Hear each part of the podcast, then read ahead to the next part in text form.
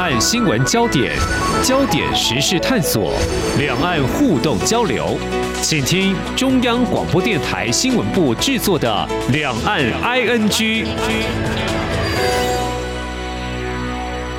听众朋友您好，我是黄丽杰，欢迎收听《两岸安居》节目。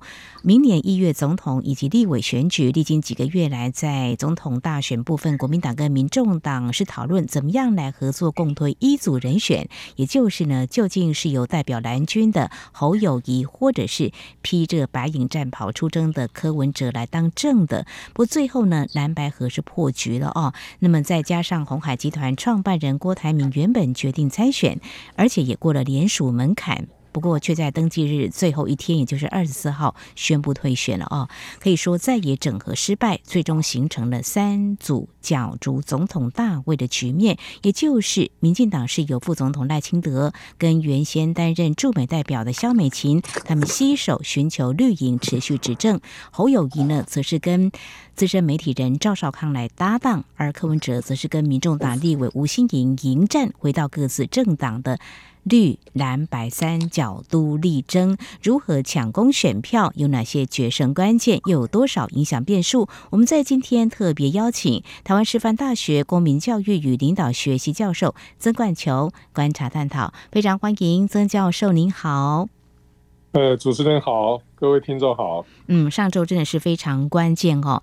我们知道，一九九六年台湾首次公民直选总统、副总统，而要角逐第十六任，就是明年总统、副总统，最终登记三组候选人哦。那我想很多的民众很关心这一次的选举哦，会留意到赶在登记截止日前，侯友谊、柯文哲、郭台铭他们在二十三号举行三方会谈，但是因为三个人或是这五个人。的会谈有公开或不公开的，总的来讲，呃，我们可以观察，像民调让几趴等等议题就陷入僵局，有卡关啊，最后是不欢而散。不过，教授，您会怎么样来观察？那么长时间蓝白这样子的一个讨论，最后还是没有办法成局，大致上有哪些原因呢？我想这个问题，呃，如果回到当初蓝白合之初啊，呃，我的判断是，呃，国民党可能比较不好让。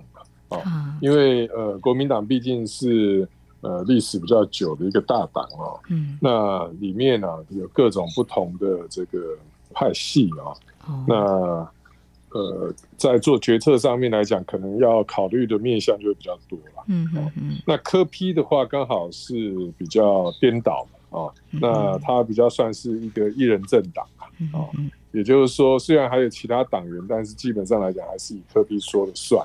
哦，所以呃，在这样迂横这样的情势之下哦，你大概在组织层面上面来讲，你可以呃预期一件事情，国民党能够让哦空间有限嘛啊，因为纵使其中少数人支持，但是也会有更多人有不同意见，那所以你要转身呐，就必须要呃平衡各种不同的意见，但是科批就不一样啊，因为这里面呢，大概就以科批的意见为准。那所以呃，以组织的层次来讲哦，那可能民众党的这个弹性会比较大一点哦。那到最后为什么呃没有办法去做调整呢？哦，可能有一部分原因是，尽管科批是可以自己决定啊，或者说他的决定成分比较大哦。嗯。那但是呢，可能他们后面呢有去做一些评估啦，也就是说。如果科批变成副手的话，变成是侯正科副的话，嗯，那这个对于民众党的选情来讲，尤其是在不分区啊，或者是在民众党的这个得票上面来讲，哦，嗯，它到底是有加分作用还是扣分作用？我猜想，可能最后评估的结果啊，应该是这个不利的因素会比较多一点。对于那个民众党来讲啊，跟国民党合之后啊。那可能他们的这个声势上面呢，声量来讲的话，可能是弊大于利哦，所以才会做一些改变。好，非常谢谢教授您的解析。我们也看到这两天哦，蓝白阵营所说的一些话，我简单也接续，也呼应刚才教授您的啊这个观察哦。民众党总统参选人柯文哲在昨天说哦，国民党在协商过程一直骗他进入所设的局，他自己犯下几个错误，包括主帅不可以签字啦，除非幕僚看过。过比赛规则统计误差范围要写清楚。嗯，显然就是政党利益还是蛮重要的了哈。那至于国民党是百年大党嘛，其实要考量的，我想大家也或多或少可以理解哦。那我们也看到国民党主席朱立伦这两天也是积极在帮他们所谓侯康配哦，呃，在拉抬声势。那么在昨天把活动结束之后呢，他在脸书发文就说，蓝白河过程当中，为了团结所有力量，受尽屈辱换不回真心，忍耐到最后一刻，就下定决心拼战到底。所以在二十四号当天啊，就是下了全党动员令啊。呃，这一两天所到之处，他们感受到蓝军大团结的气势跟共同迈向胜利的决心。所以现在要往前来看，就是到底哪个政党可以获得比较多的选票的支持？不过有个关键人物，就是在。二十三号当天嘛，就是到底是三人或五人会面，就是一个红海创办人郭台铭。其实我们在之前也观察，他为了表达这个参选的决心，也到处去啊、呃、宣达他的理念，联署的门槛也都过了哦。但是最后退选，他在二十四号当天就发了一个退选的声明全文，呃。就说如果没有人愿意弯腰啦，呃，对期待政权轮替的台湾人来说，情何以堪哦？他说：“成大事者不计毁誉，郭台铭或许可以被人遗忘，但为中华民国的未来选择成全，已是他能够奉献给故乡全部的爱。”他提到：“人退志不退，一定要赢，要完成政党轮替，改变台湾哦。”嗯。总的来讲哦，教授，你又怎么样来看郭台铭从决定参选、意志很坚定到最后退选？呃，转折到底是什么？他所扮演的角色有什么汤扣吗？就是呃，让在野整合团结吗？郭董退选哦，肯定是让他的支持者哦，嗯、不管是一般的庶民，还是一些无党派的地方的议会的一些领导人哦，感到失望哦。嗯嗯那不过我们想要思考一个问题啊，因为郭董毕竟是一个企业家，而且他参选过一次，嗯嗯是。那他是一个有智慧而且有一定年纪哦的一个企业的领导人啊，嗯。那他为什么会做这样的一个决定？参选两次，而且这是第二次，然后这一次参选到一半，他又继续退选啊。嗯。那虽然他有一些所谓的冠冕堂皇的这个说辞哦，但是。嗯，呃，这个部分呢、哦，可能我们呃需要进一步去细究它的一个主要原因哦。嗯哼。那我个人的一个判断是，我觉得选总统这件事情呢、哦，对郭董来讲哦，恐怕是一个副产品哦，哦，byproduct，意思就是说这个不是主要产品啊。也就是说，它的主要目标啊，可能是有别的啊、哦，但是选总统这个是次要目标。当主要目标跟次要目标如果是一致的时候啊。他会继续选下去，但是当主要目标跟他的现在这个选总统这个次要目标如果是冲突的话，他就可能会放弃掉选总统的这一个盘算啊。是。那我的考量点，他的主要目标是什么？呃，可能是跟这个富士康啊的这个未来发展有一点点关联性。发展，嗯，在中国大陆，因为是因为我们知道，在中国大陆啊，现在的一个政治氛围啊，跟呃，过去的政治氛围有很大的一个不一样，也就是他们的走向啊、嗯。至少在月中之前，我们所了解到的啊，就是说还没有在拜登跟这个习近平会晤之前，中国大陆的走向，我们可以了解到说，从过去的重伤啊，啊，重视经济发展啊，到现在可能会某种程度上面是抑商啊，抑制这个商业发展啊。呃，如果是在这样的一个背景底下啊，呃，富士康在大陆的发展啊，多多少少受限。啊，包含这个当权的这个李克强哦，呃，又离世了嘛，哦，是，所以在这情况底下，如果郭董着眼到这样的一个局面的话，哦，嗯，他可能就必须要思考如何，因为企业是这样的，不进则退嘛，嗯嗯，那积极来讲，可能要需要去做一些扩厂的动作，哦，或者取得更好的一些租税的一些减免等等的这些条件。那当然我不知道细节啦，啊，但是我在想，肯定是。跟这个企业未来的发展有关。那在这样的情况底下哦，你一个企业的领导人要去跟对岸去协商这件事情哦，尤其是以现在当权派来讲，我觉得会有点困难。嗯嗯嗯嗯。那所以在这情况底下，怎么样取得一个谈判的筹码哦？这个就变得很关键。哦，是。所以有没有一种可能性啊，是借由这个参选来取得这样的一个筹码？哦，那所以在这样情况底下，郭董可能在这一次来讲，他就跳进这个总统的选举。哦，那跳进总统选举之后，可能可以展现他的一些影响力。那这影响力不一定说是一定要取得总统的位置啊。哦，因为这个部分哦，可能有一些客观因素的一些影响。哦，但是至少啊，郭董最后展现他的一些基本实力，也许他的支持的票数大概在六趴到八趴之间嘛。啊，嗯，那但是这个六趴到八趴，坦白讲，已经足以对于蓝军啊，哦，泛蓝的阵营构成一些影响。所以他从头到尾整个过程呢、啊，你会发现他非常的认真了、啊。到对呀，到美国去啊，是到台湾各县市，对，嗯、然后还同时呃完成了联署，这个都需要花很多的时间精力啊，花很多的资源啊。如果你解释说他后面退选，那第一个、啊、对一个有。这样企业历练的一个领导人来讲，他要花钱花这样精力，这解释不通。那你说他这个就是为了意气用事，想当总统，这个也是低估了一个七十岁的人的一个智慧了。没错、哦，这个都讲不通。嗯、所以肯定呢、啊，只有一个东西要支持他，能够要继续做下去，即便后面退选，他都不在意。嗯、那就是可能为了有更高的一个目的，可能是为了他的这个企业的一个发展，嗯，庞大的这个企业帝国的一个发展。所以他后面退选哦。反过头来讲，他带来的影响力是什么？嗯嗯，他当然就是呃，让这个他可能呢、啊、取得了一个很好的谈判条件。哦，也就是说，他对这个促成的这个蓝白合啊，虽然蓝白合最后没合，但是毕竟他已经很认真在合了。这个主场的优势嘛，对不对？他那天去撮合这个蓝白，虽然没成，但是他已经尽心尽力了。嗯哼，那反过头来讲，他如果再继续选下去，就违背了我刚才讲的这个条件，因为他继续选下去啊，从绿营的角度来看呢、啊，等于是渔翁得利啦啊，鱼鱼蚌相争，渔翁得利，嗯嗯，所以他肯定要退哦。那这个退啊，倒不是说他于恒琴是觉得不好，他觉得不好，老实说啊，他在十一月初应该就知道了哦，不至于说这个整个联署完之后啊，他才那个，所以他可能就必须要动作要做满做好，是，也就是说他该做的。联署啊，该去拜会的这一些国内或国外的这些相关人士啊，嗯、他这些动作他都必须要做到。嗯嗯嗯。然后最后呢，啊，他这个必须要有一个比较好的转身呐、啊，也就透过这个促成蓝白合，然后他退选啊，那这样他达到他主要目标。那次要目标这个部分呢、啊，不是他能够影响，那事实上他也影响不了。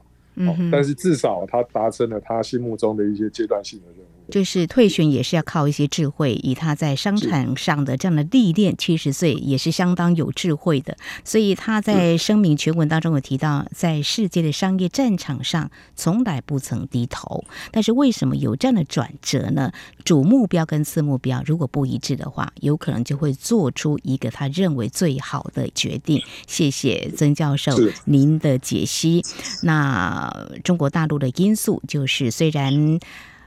郭台铭他说呢，他要来参选，他已经退出经营阶层，但是还是不无关系他的集团的未来，这也牵涉到整个企业的发展。稍后节目后半阶段，我们再继续请台师大公民教育领导学系教授曾冠球来谈。刚才你已经点到了哦，像郭台铭他有百分之六到百分之八选票的支持，促成这个蓝白合，也等于说再也能不能够合作整合，现在。是三角度的局面，未来的选票转移会是怎么样呢？稍后我们再请教授继续解析。今天的新闻就是明天的历史，探索两岸间的焦点时事，尽在《两岸 ING》节目。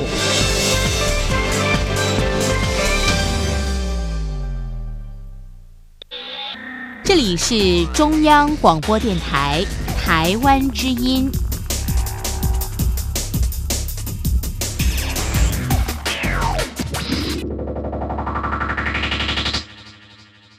串联文化，凝聚心意，广播让世界声息相通。您现在收听的是中央广播电台，我是蔡英文，祝 RTI 央广九十五周年快乐。这里是中央广播电台听众朋友继续收听的节目《两岸居》节目，持续访问台师大公民教育与领导学习教授曾冠球。而紧接着，我们就来关注明年总统大选，现在是三角都来力争总统大位哦。那么谁会胜出呢？我们先从在野历经整合，但是没有成功哦。这个政党支持光谱可能会出现什么样的变化？刚才教授已经点到了，比如说在蓝军部分，那像郭台铭。的支持者有百分之六到百分之八，可能会移转到哪一个阵营呢？OK，刚才有提到这个阵营的这个移转嘛，哈、嗯，嗯嗯，那接下来你可以预期一件事情是，柯 P 的部分呢、啊，可能会变成是蓝绿夹攻的一个对象哦。那这个会牵涉到蓝会怎么出招啊，以及绿会怎么出招。嗯，绿的部分呢、啊，呃，可以预估一件事情是，对他来讲最有利的状况可能是。蓝白之间呢、啊，分庭抗礼，嗯嗯，这个对他会是最有利，所以他会塑造这个三角都的这种状况。哦，为什么呢？因为对绿营来讲，一方面他现在是略微领先呐，哦，虽然各家民调不同，但是整体来看，绿好像是些微领先。哦，第二点条件是绿的基本盘比较大一点，嗯嗯，所以呃，在怎么样。来说啊，结合刚才前面的条件哦，嗯，对于民进党来讲，就是处在一个比较相对优势的地位，所以他塑造这个三角度分庭抗礼，对他来讲是最有利的。好，那国民党这个部分哦，大概有两种可能性，一种可能性是去边缘化这个科批啊，边缘化民众党，等于是塑造一个蓝绿对决的一个状态啊。那边缘化之后，也就意味着。这个柯 P 啊，被感觉到好像要被气饱啊，至少支持者感觉到说，继续投票给他哦，那可能怎么样？这个没有办法政党轮替，白投了。对对对，那所以呢，这可能是呃国民党的一个采取的一种策略啊。嗯，那如果说你没有去边缘化的话，那你可能就变成去跟他做一些对抗啊，就像这几天的新闻，对不对？哦，要继续延续着一些烟消战火。对。但这么做的话啊，有没有可能又激起一些白色的支持者哦，跟这个国民党哦，这个白色支持者没办法归队，因为有一些白色支持者可能是浅蓝的，而且这个比例啊会比浅绿的多。哦，真的吗？那所以是，所以现在他们的策略啊，就会牵涉到一个问题是，嗯呃，如果你去打这个科批啊，你到底是把浅蓝的抓回来，还是把浅蓝的给逼走？嗯，好，他们会觉得这科批很可怜呐。对不对？啊，那可能就怎么样，就更加加深了对这个国民党的不满，这可能性也不是完全不存在。嗯嗯。那但是对柯批来讲，他的策略会是什么？嗯哼。他的策略其实基本上一直以来都是如一的啦，就是他必须要走模糊的路线啊。所以你会发现，他一个礼拜里面啊，大概有几天呢是在批评绿色的啊，执政这个有诸多不满啊。然后又隔了几天呢，可能又来批评一下蓝营的。呃，有的人会对这个东西啊不以为然啊，因为你如果是一个对政治有主见的人，觉得哎，怎么一个人批评东批评西啊？但是我们这个东西不带立场，我们的意思就是，如果你站在科批的位置，你有更好的方法嘛？啊，你如果从头到尾都是站在绿色的，呃，都是批评绿色哦，或者你都是批评蓝色，那你就一定怎么样？你没办法成为一个中间路线嘛？嗯，啊，你扮演中间路线一定要怎么样？哦，这个不时的来来回回，对不对？所以你看这几天这个变成是。这个陈佩琪啊，他的夫人啊，这个出来扮演黑脸，对不对？哦，但是柯批一定要出来试试扮演白脸，白脸，他们整个政党的走向一定得这么做啊！不管你喜不喜欢，这个是对他们来讲是赢的策略。对对，啊，这个大概是我们的一个预期。嗯嗯，其实呃，当初这个民众党就是呃白银嘛，他就是反蓝又反绿，可是后来跟蓝又有合作的可能，所以谈了一下，但最终还是走自己的路哦。也可以说他保持弹性嘛，哈，在当前的我们政党发展的形势，两大政党之间，他要寻求一个生存的空间嘛，哈。那所以柯文哲就说，哎，呃，现在大家都在沉淀一下。那对于这个赵少康表。是柯文哲不会当选，柯文哲就回应，在野中他的看好度是最高的。啊。那未来我们还要持续再观察，因为现在蓝军方面不欢迎，就是不准他去帮这个蓝营的小鸡立委来辅选嘛，哈。这是如果说和的话呢，就可以。但是柯文哲说，呃，不是和，我们要和平的和哈，就一团和气嘛，哈。那刚才我们提到，就绿营的基本盘算是啊比较大的，就是大约可能有三成六左右支持度是稳定领先。那未来会有什么样的变化？接下来我们就继续啊来探讨了观察。所以除了政党支持的基本盘之外，我想中间选民还是关键哈。像刚刚提到的郭台铭，他应该是还是有一定的支持者是在经济哈政策方面的选民，可能寄望比较高吧。所以中间选民，我想还是一个关键吧。那如果以过去几届的选举看下来，他们中间选民大概至少有个三成左右吧。老师，您会怎么样来看呢？嗯，好，那这个中间选民的这个部分呢，一般来讲，我们的定义就是浅蓝跟浅绿啦。嗯嗯，也就是说，它不是以意识形态为主要的导向了。哦，那所以他当然就是一些比较务实的人呐。那他可能是关心他的生计嘛。哦，尤其是我们现在物价，这个各位都知道，这现在的物价很贵的，通膨很明显啊。因为经济学家都这么说，所以呃，这些选民可能很多都是经济选民啊，或者说他对于这个目前的执政八年来，他会有一些不同意见的人啊。嗯，那这个就一般所谓的中间选民。中间选民像比较沉默的，就是讨厌选举的，这个很难被催出来吧？这个就冷漠的，讨厌选举，他就比较冷漠的，他一定要对现况有不满呐、啊，对现况有不满这是基本条件。他如果都无感的话，冷漠我们意味着无感嘛，嗯，不管好或不好，他都没有意见呐、啊，这就冷漠嘛，啊，是，所以他一定是要催出一些对现况不满的人，嗯哼，不然就是他很重视某些议题的，一个是不满的，另外一个就是我很在意。嗯，不满是一回事，有些是很在意什么经济发展啊，或者是薪资啊，或什么的这一类的人嘛。他他基本上共同特征就是没有意识形态了。是，就谁做的好我就支持他，谁做不好我就不投他。哦，所以他会改来改去这样。是，好，我想这中间选民其实从正面来看，你做得好，我们就把票投给你，这也是民主政治的一个嗯蛮有价值的一个部分了哈。那这样的状况之下，能够获得他们的选票支持，就是非常关键的哈。那这样子的话，要怎么样催出他们的选票，就是一个高难度。我们举个例子来讲好了哈，比如说投票率如果高的话。那会不会就比较有希望？比如说年轻人出来投，是投票率高的话啊，才能够激起年轻人。嗯、因为虽然大家都争取年轻人了，嗯嗯，但是年轻人的另外一个问题是意志没有那么坚定啊。哦、今天跟你说说啊，明天可能不一定，哦、他也可能有更忙的事情。哦，这样子吗？那所以你如果啊，你要让你的支持投票率高一点的话，嗯、那也就意味着年轻人啊，可能都有出来投票。嗯、那如果你的锁定的族群呢、啊，像科批对他来讲，这个点就很重要了，因为他的支持者啊，嗯、绝大部分都是二十到二十九岁之间的啊，甚至三十九岁以下，他的比例都比较高。嗯、但是对某些政党来讲啊，他的这个年轻的选票基本上来讲就是比较弱一点。嗯哼。所以对于某些阵营来讲，他如果是想要去催促他的这个年轻的。这些支持者出来投票，那他就要多诉求一些对现况不满哦，哦，就八年执政啊，或者是物价通膨过高啊等等，就可以把这些年轻人呃唤醒出来。年轻人二方面还有一个特征啊，他们也比较具有争议感哦。那如果他们对一件事情有一个哦价值的判断啊，那他们也比较容易去表态。但是问题是啊，这个要持之以恒的，就需要去靠这个政党去动员了。嗯，因为我刚才讲过。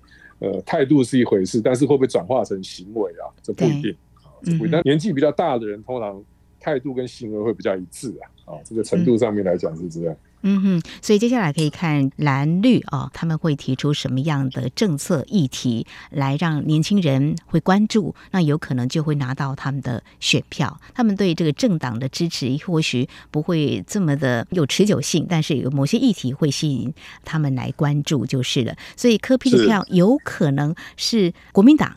跟民进党他们所要抢攻，目前看来也这是这蓝绿两个阵营，他们都比较少年轻选票，可以这样来讲嘛？对不对？我这边也补充一下，嗯、其实民进党在这方面也做很多了啊，嗯嗯因为我们看得到，他要解决年轻人的这个经济上面的困顿啊，嗯哼，不管是在这个学费上面呢，哦，还是这个租金的补贴上面呢，哦，都有一些动作了，哦。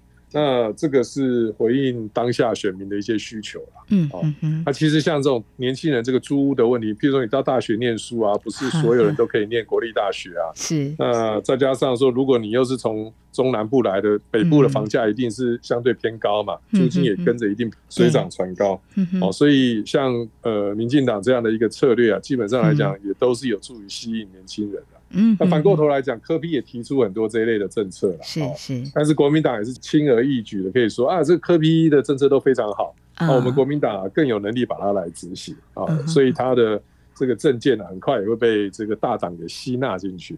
所以这个三方的这个 竞争是非常激烈。好，那真的很值得我们继续关心哦。好，那最后要关心一个面向，就是中国的因素跟两岸的议题哦。我们从一九九六年台湾直选总统到现在啊，不管啊历任的总统他们的投票率有多高，支持率啊票数拿到多少呢？总是会少不了会关心一下中国大陆两岸议题这样子的一个角度哦。那以目前看起来，这次选举的一个关注度，你觉得怎么样？年轻人会关心吗？因为我们也看到这样子的一个 slogan 嘛，就是票投哪一个党，年轻人就要上战场 之类的。好，老师你怎么样来看？呃，这样子的一个议题的发酵呢？嗯，这个地方有趣的是哦，嗯，其实呃，坦白讲，这三个政党哦。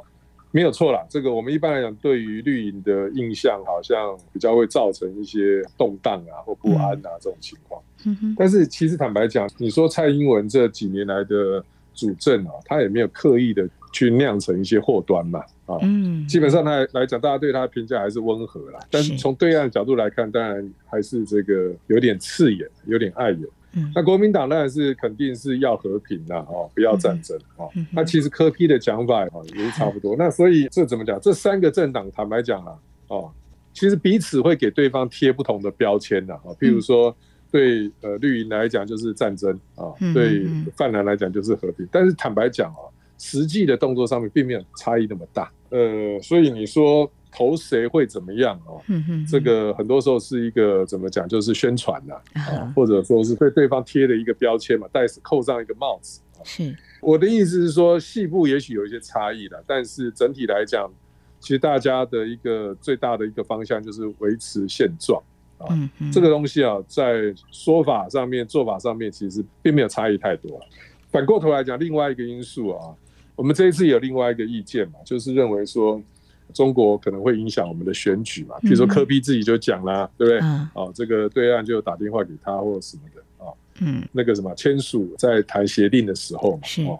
但你如果从事后的角度来看，我们这个纯粹事后诸葛啦，其实应该是讲说对岸可能有介入啦，啊、哦，但是这个介入啊，其实从结果暂时目前这个结果来看呢，其实也没有想象中的强，哦，因为如果有想象中的强，应该是要撮合蓝白合。对，这才合理嘛。嗯，因为这个蓝白合之后怎么样才能够跟绿营对抗嘛？嗯哼。但是你从结果事后诸葛角度来看，其实目前看的情况还好。当然，这个未来下个月情况怎么样，是这个还在变化中。是我们还要持续来观察哈。呃，最后这不到两个月的时间，嗯，他们议题的抛出，还有整个选情的变化，也真的是国人跟这个外界呢都非常关心的焦点哈。那投票率。高不高，真的影响也蛮大，因为中间选民他们会不会去表达他们的意向？哈，好，民进党、国民党、民众党哪个政党能够赢得明年的执政权呢？中间可能会受到哪些因素的影响？在今天非常感谢台湾师范大学公民教育与领导学习教授曾冠球观察解析，非常谢谢曾教授，谢谢您，谢谢谢谢主持人，谢谢各位听众。好，以上就是今天两岸剧节目，非常感谢听众朋友您的收听。节目尾声提醒您，收听节目除了可以透过央广官网，有更多平台，包括 Podcast 播客平台，还有在 song on Spotify 都可以。非常欢迎听众朋友持续锁定，也来下载我们的节目。当然，如果听众朋友对节目有任何宝贵意见的话，也都非常欢迎听众朋友随时跟我们互动交流。您可以来信，传统信件写到台湾台北市北安路五十五号，写给两岸 ING 节目收就可以了。另外，也可以寄到 ING at RTI 点 ORG 点 TW。同时，也非常欢迎听众朋友加入两岸 IG 节目的粉丝团。你在脸书的搜寻栏位上打上“两岸 IG 来搜寻就可以了。华丽姐祝福您，我们下次同一时间空中再会。